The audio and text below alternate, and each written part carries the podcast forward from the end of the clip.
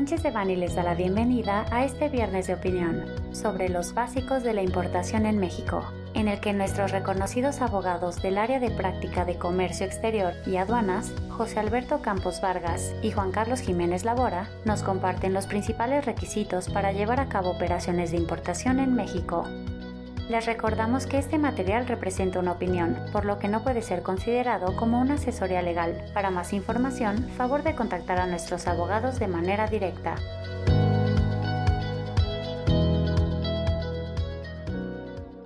¿Qué tal? ¿Cómo están? Un gusto que nos acompañen el día de hoy en esta pequeña charla donde vamos a platicar un poquito sobre los principales requisitos para importar a México. Yo soy Alberto Campos, soy socio de la práctica de comercio exterior en el despacho Sánchez de Bani y también va a estar con nosotros Juan Carlos Jiménez, socio industrial de la práctica que tiene mucha experiencia en el tema de importaciones enfocadas en el mercado de manufactura.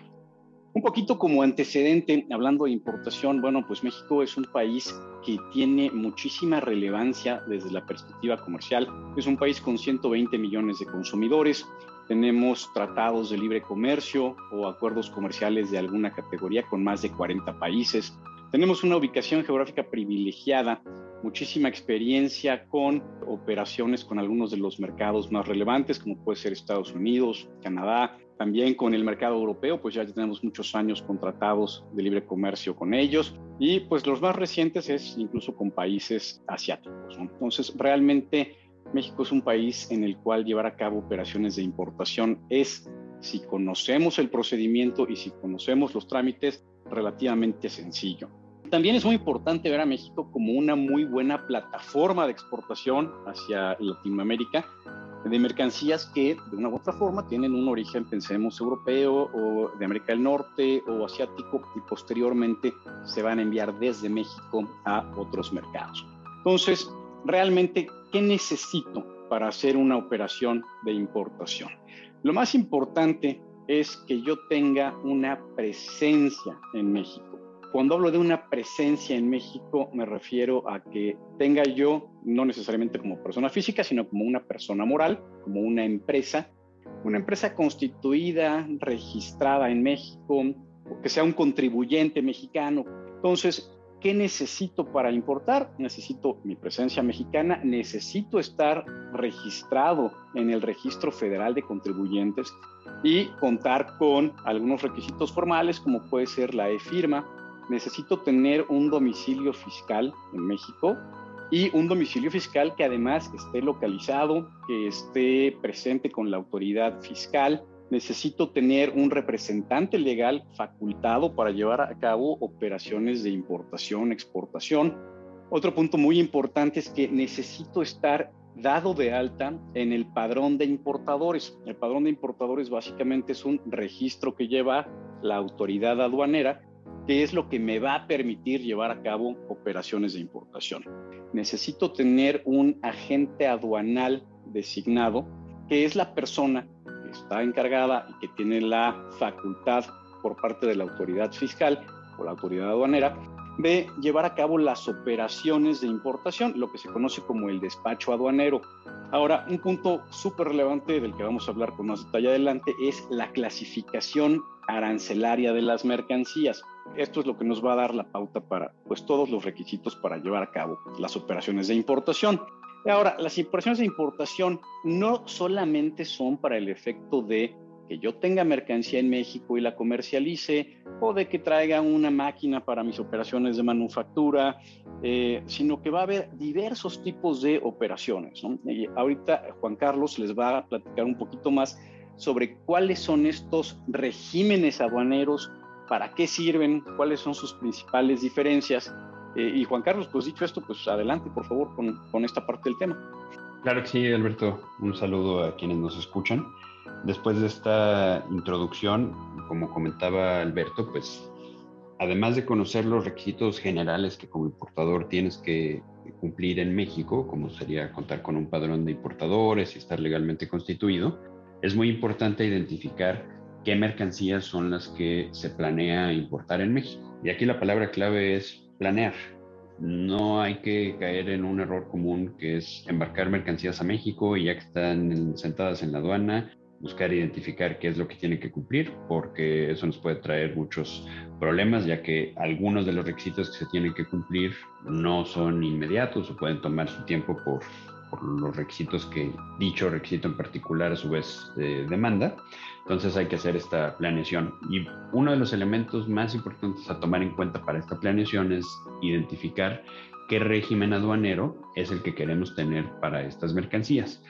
Un régimen aduanero, para definirlo de una manera muy sencilla o identificar lo que representa, es determinar para una mercancía en particular qué fin o qué objetivo se tiene con su importación es decir, qué destino se le va a dar a la mercancía y por cuánto tiempo va a permanecer en México. Tenemos distintos regímenes aduaneros que contempla la, ley aduanera que regula este tema de la importación y entre ellos los que destacan son el régimen definitivo y el régimen temporal, por ser los más comunes, pero hay otros regímenes importantes.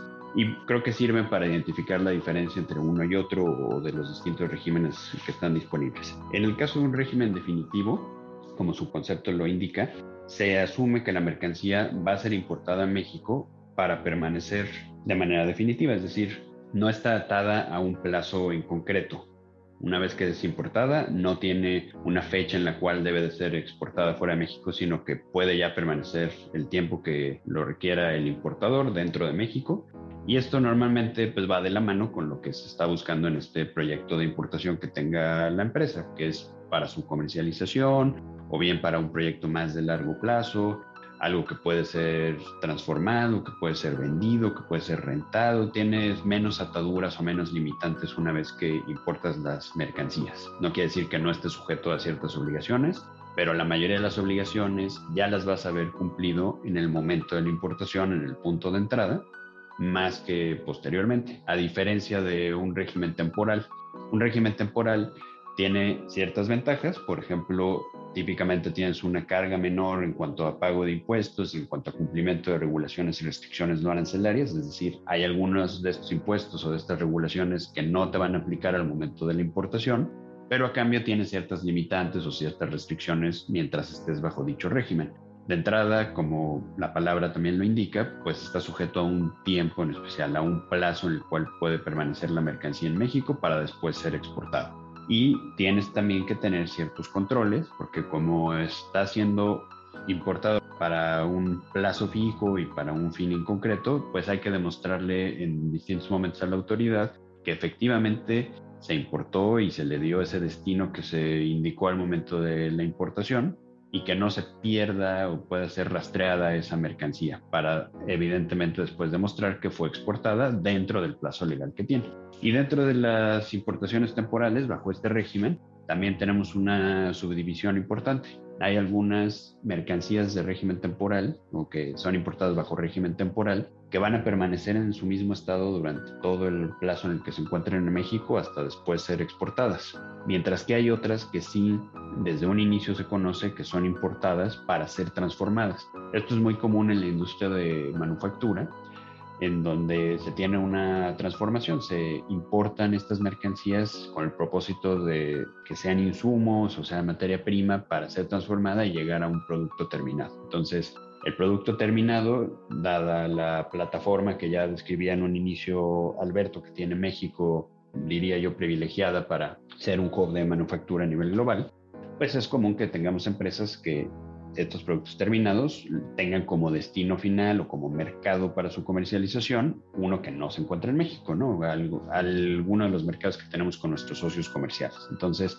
vamos a tener aquí una exportación del producto terminado, pero la naturaleza de la importación de lo que se importó bajo régimen temporal, de los insumos, pues está dentro de este paraguas de, de, la importación temporal y por ende hay que tener en cuenta ciertos controles y y mantener siempre presente cuál es el flujo que tuvo ese insumo o esa materia prima hasta que se conecte con que ya está en la forma de un producto terminado que es exportado para demostrar que en el plazo legal que tenía al momento de ser importado sí fue exportado, que es una de las principales obligaciones que vas a tener bajo el régimen temporal.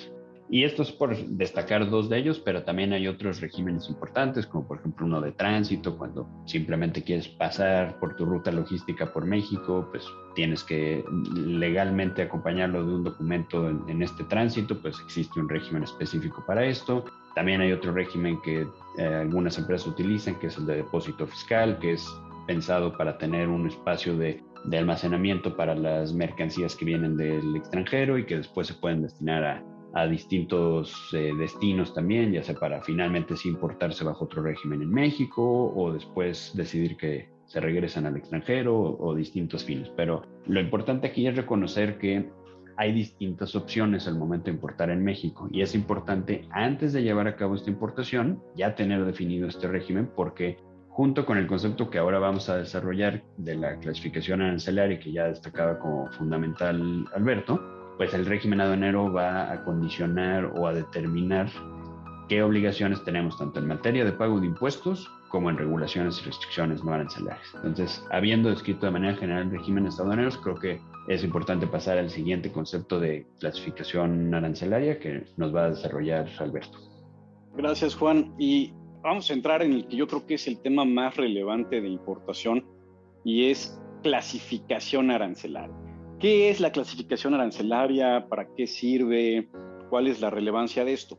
La clasificación arancelaria es la naturaleza de una mercancía, de un producto cualquiera que éste sea, para poderse importar a México.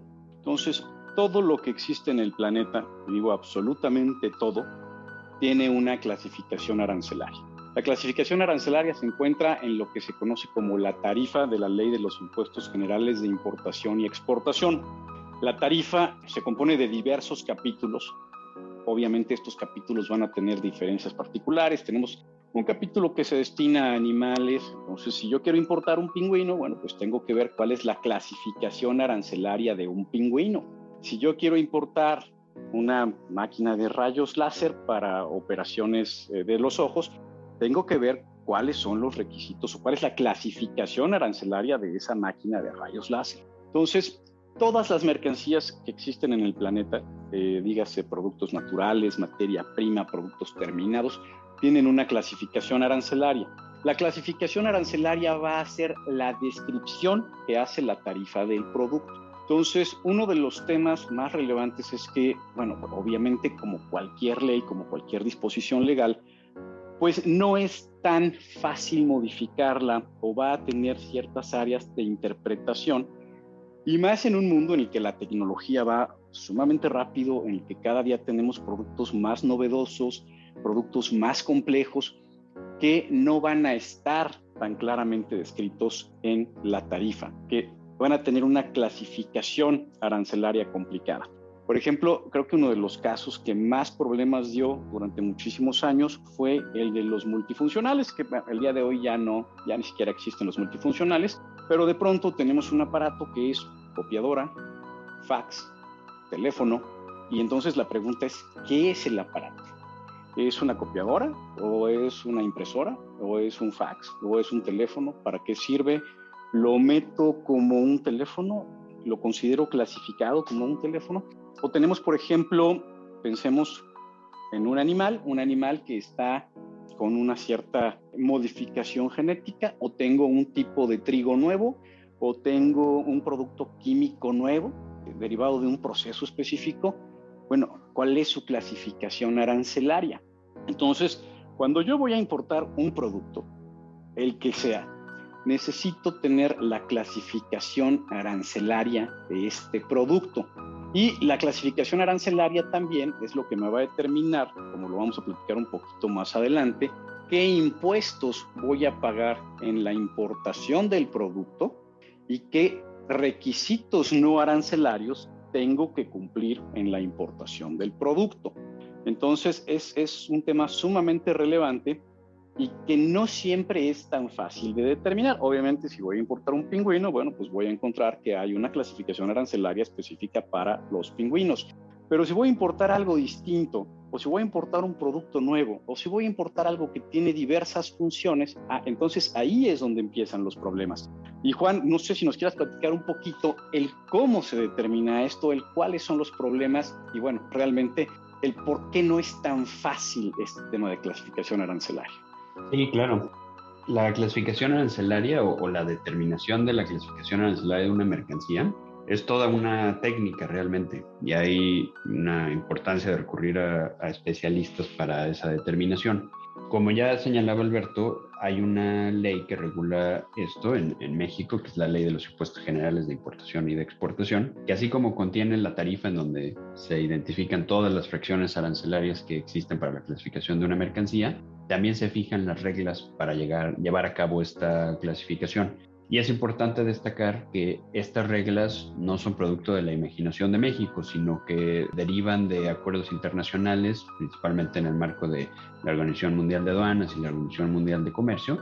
Pero este sistema de clasificación arancelaria a nivel global, que en términos simplificados normalmente se refiere como el sistema armonizado, es compartido por un sinfín de países que mueven más del 98% de las mercancías a nivel global y por ende compartimos la clasificación con muchos países en buena medida y también las reglas para llegar a ello. Y estas reglas, aunque estamos hablando de mercancías que desde luego va a haber expertos en la mercancía en sí, es decir, expertos en ciertos sectores industriales o en cierto tipo de, de mercancías, aunque no sean de industria, de la naturaleza, de distintos bienes, tienen que llegar a la clasificación a través de ciertas reglas, es decir, a través de ciertos parámetros o criterios legales. Entonces, un error común es simplemente brincar a conclusiones o, tomar atajos para llegar a la clasificación arancelaria simplemente por la descripción que tiene una mercancía o la apariencia general que tiene la misma y esto puede llevar a errores que pueden traer consecuencias importantes porque a través de la clasificación arancelaria es que se definen todas las obligaciones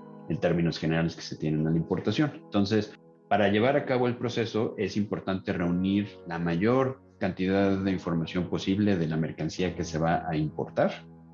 De nueva cuenta resalto que se va a importar, es decir, en futuro. Primero se reúne la información, se determina la clasificación arancelaria y después se lleva a cabo la importación, no en otro orden. Y no siempre es tan intuitivo, hay ciertas reglas que, que pueden servir para ciertos casos en donde, como ya señalaba Alberto en alguno de los ejemplos, no es tan evidente a primera vista cuál es la correcta clasificación que se debe de tener y existen reglas para precisamente determinar por cuál de ellas hay que, hay que optar. Y lo que hay que hacer aquí, o la principal recomendación que tenemos es para los importadores, es que recurran a sus proveedores.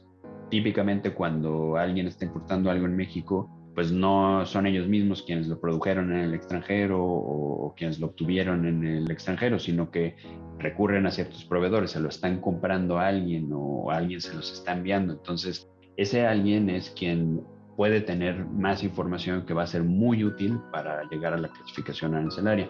Fotografías, descripciones, fichas técnicas, videos, todo suma. Lo importante es llegar a conocer bien la mercancía para, y no solo la mercancía en cuanto a de qué está hecha, su materia constitutiva, sino para qué sirve también, ¿no? ¿Cuál es la función que desempeña? ¿Cómo se va a presentar al momento de la aduana para su importación? Entonces, todos esos elementos nos va a permitir, con base en las reglas que se fijan legales para la clasificación de la mercancía, llegar a la clasificación arancelaria correcta. Y si no tenemos esa comunicación previa con con los proveedores o con nuestra parte relacionada en el extranjero, vamos probablemente a terminar con una clasificación arancelaria errónea, lo cual nos puede llevar a consecuencias de incumplimiento, principalmente de impuestos y de requisitos, como nos va a comentar Alberto. Gracias, Juan. Sí, y aquí un tema súper importante y creo que es el que realmente va a darnos el gran dolor de cabeza, es los impuestos a la importación y los requisitos no arancelarios, que es, eh, muchísimo de lo que mencionaba Juan en el sentido de que antes de importar, antes de que yo traiga mis productos, pues tengo que saber a qué estoy sujeto. Entonces, empecemos por la parte, vamos a llamarla la parte horrible de toda operación de importación, que son los impuestos. Cuando yo importo una mercancía, se van a causar diversos impuestos.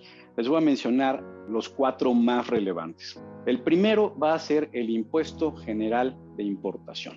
El impuesto general de importación, ¿cómo lo determino? Con base en la clasificación arancelaria de la mercancía que voy a importar. El impuesto general de importación no es un impuesto con tasa fija, va a depender del el producto. Entonces, regresando a nuestro ejemplo del pingüino, el pingüino puede estar sujeto a un impuesto del 10% sobre su valor.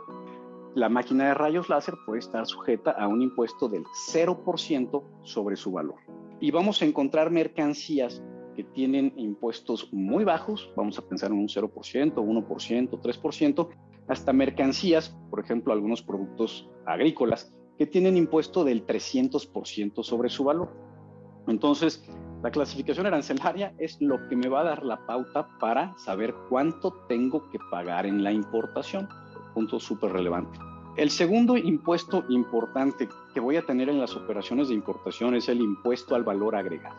El impuesto al valor agregado, eh, una de sus, de sus razones de causación es la importación. Cuando yo compro un producto, generalmente está sujeto al impuesto al valor agregado. Cuando yo vendo un producto, tengo que trasladar el impuesto al valor agregado.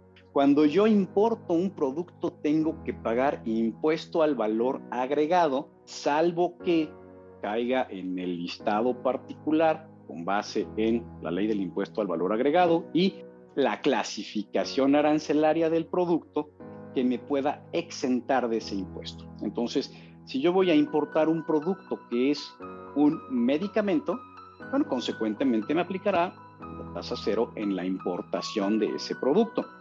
Si yo voy a importar el mismo producto, pensemos en ácido acetil salicílico, nuestra famosa aspirina, si viene en presentación aspirina, es cero. Si yo importo el ácido acetil salicílico para un uso industrial y no como un medicamento, bueno, entonces tendré que pagar el impuesto al valor agregado. Otro de los impuestos importantes en la importación es el impuesto especial sobre producción y servicios, que también voy a tener que pagar en la importación de los productos que están sujetos a este impuesto. Si yo quiero importar alcohol para uso hospitalario, bueno, pues tendré que aplicar las tasas del el alcohol para uso hospitalario que están en la ley de impuesto especial sobre producción y servicios, pero si yo quiero importar una bebida alcohólica, bueno, pues también estaré sujeto a este impuesto. Y esto va a tener muchísima relación con la clasificación arancelaria de las mercancías. Oye, el producto que importé es una bebida, el producto que importé es una bebida alcohólica, el producto que importé está sujeto a qué? Clasificación arancelaria nuevamente. El tercer impuesto importante que se va a pagar en la, en la importación de mercancías son las cuotas compensatorias. ¿Qué son las cuotas compensatorias? Es un tipo de contribución que se tiene que pagar en la importación de mercancías dependiendo de dos temas muy importantes, su clasificación arancelaria y su país de origen. Por ejemplo, podemos encontrar que si yo quiero importar placa de acero de 5 milímetros de la República Popular China, además de los impuestos que ya les mencioné, tengo que pagar una cuota compensatoria. ¿De cuánto es la cuota compensatoria? También pueden ser muy variables. Puedo tener una cuota compensatoria del 25% o puedo tener una cuota compensatoria del 500% sobre el valor de la mercancía. Entonces, cuando voy a importar ciertas mercancías, es muy importante verificar no solo la clasificación arancelaria, sino el país de origen de la mercancía. Esto es el costo más relevante que voy a encontrarme en mi importación de mercancías.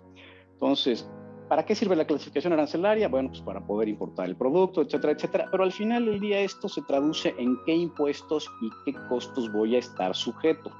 El otro tema relevante son los conocidos como requisitos no arancelarios. Oye, además de pagar impuestos, ¿qué más tengo que hacer para importar una mercancía? Bueno, pues en algunos casos nada y en algunos casos muchísimo. Si yo quiero importar, por ejemplo, cacahuates para hacer aceite, pues probablemente tenga que cumplir con qué?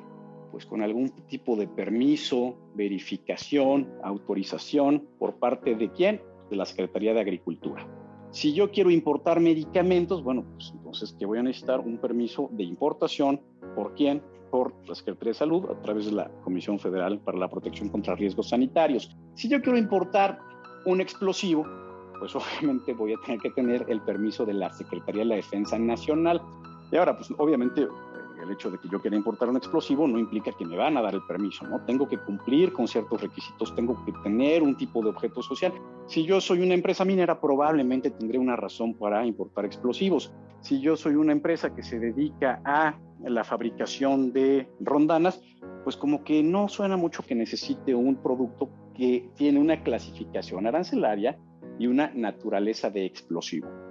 Entonces, un punto muy importante, y en lo que mencionaba Juan Carlos, antes de hacer la importación, determinemos la clasificación arancelaria, determinemos con base en esa clasificación cuál va a ser mi costo de importación para que no me lleve una gran sorpresa llegando a México que voy a pagar más impuestos de lo que pagué por la mercancía misma y también qué tipo de permisos necesito, porque si llega mi mercancía a la aduana y no tengo los documentos, no tengo los permisos, pues lo mejor que me podría pasar es que la pierda, pero en algunos casos pues podría llegar yo a un tema de contrabando, podría llegar yo a un tema de delitos contra la salud, podría llegar yo a un tema realmente de carácter penal. Entonces la planeación es un tema sumamente relevante antes de importar, bueno, pues, pues hay que determinar qué es, a qué estoy sujeto, no solamente en impuestos, sino en otro tipo de, requisitos. Entonces, realmente importar a México es, es algo que, no obstante lo que, lo que les acabamos de comentar, es sencillo,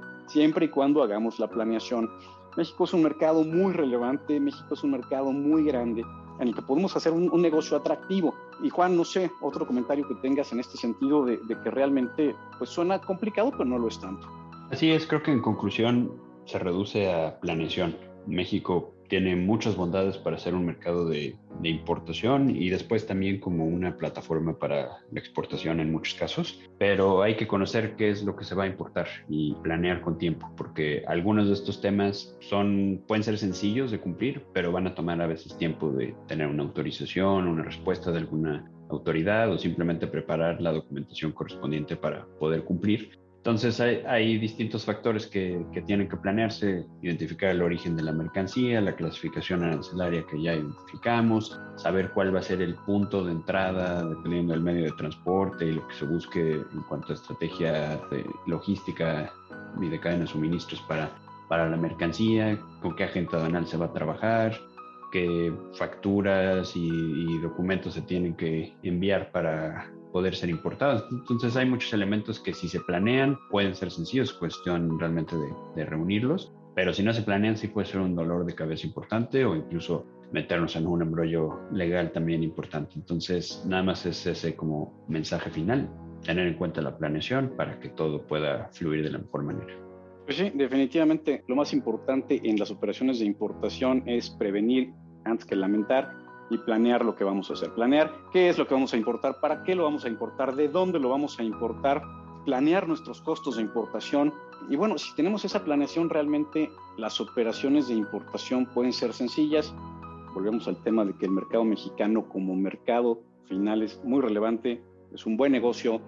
México como país destinado a la fabricación y exportación también es una excelente plataforma y bueno, los invitamos a que si tienen una duda o que si tienen un proyecto de importación, hagan ese análisis, realmente le dediquen cierto tiempo a esa planeación para que su negocio salga bien, para que su negocio sea exitoso y para que no tengan sorpresas desagradables al momento en que llegan sus productos a México pues realmente no nos queda más que agradecerles el tiempo que nos acompañaron. Esperamos no haberlos aburrido en exceso con esta charla, sino que haya servido de algo. Y bueno, estamos a sus órdenes y los dejamos que sigan con sus temas del día de hoy. Muchísimas gracias. Que estén bien, gracias. Para cualquier duda o comentario sobre este material, contacte a José Alberto Campos Vargas, jacampos.com, Juan Carlos Jiménez Labora, jclabora.sanchezdevani.com.